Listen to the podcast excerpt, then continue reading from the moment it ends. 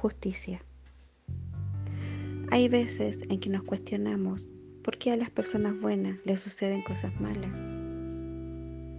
¿Será el karma de una vida anterior que las hace sufrir en esta vida? Tal vez nunca lo sabremos. Lo que sí es seguro es que las personas que actúan con maldad nunca tienen un buen fin. Esta historia cuenta la vida de Silvia, una chica que desde pequeña tuvo una vida difícil. Sufría el maltrato y desprecio por parte de su madre, solo por parecerse demasiado a su padre, el cual las abandonó porque quería un varón y no una hija.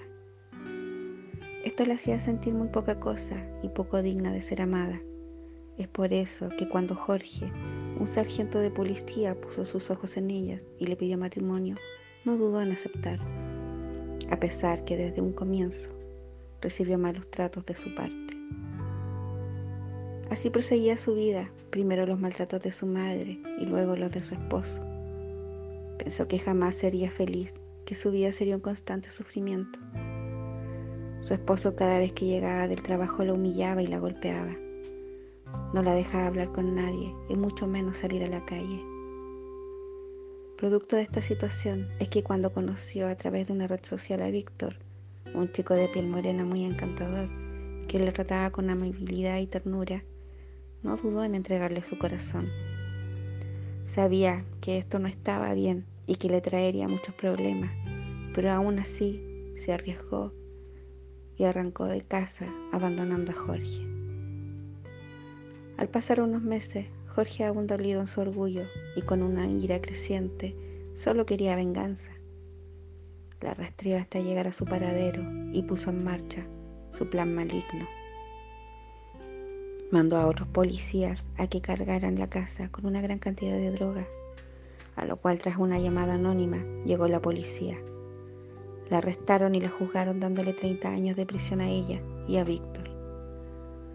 Jorge se sentía triunfador, pero aún así no era suficiente, por lo que arregló que asesinaran a Víctor en una confusa riña en la cárcel.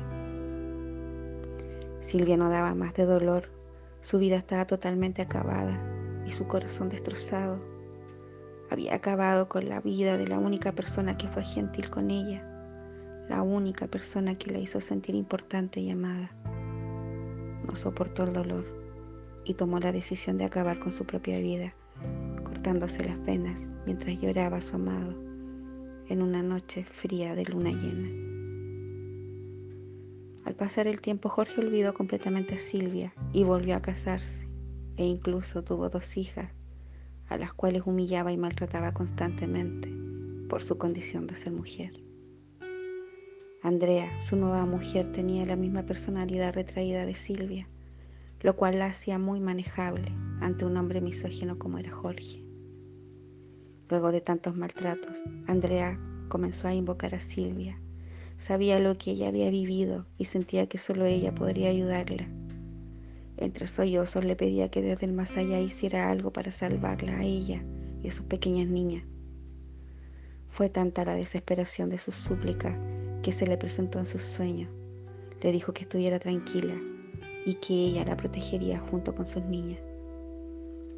Así comenzó el castigo de Jorge. Primero comenzó viendo a Silvia en sus sueños, atormentándolo con sus miedos más profundos. Cada mañana despertaba bañado en sudor y con marcas de haber sido torturado durante la noche. Fue así que decidió no volver a dormir, bebiendo grandes cantidades de café y medicamentos para mantenerse despierto.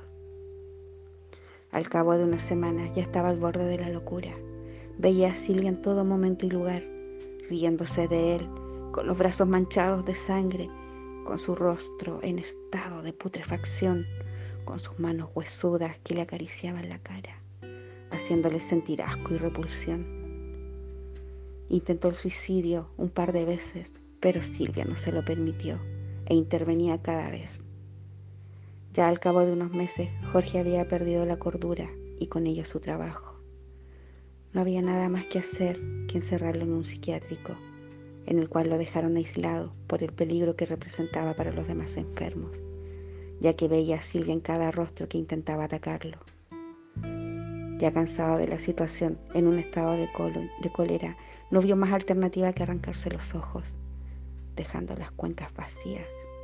Pero esto de nada le sirvió, ya que en su mente seguía la imagen de Silvia, que lo atormentaba día y noche, susurrándole al oído las más horribles torturas que sufriría en el más allá cuando muriera. Así vivió hasta el final de sus días, con un miedo extremo a vivir, pero también a morir.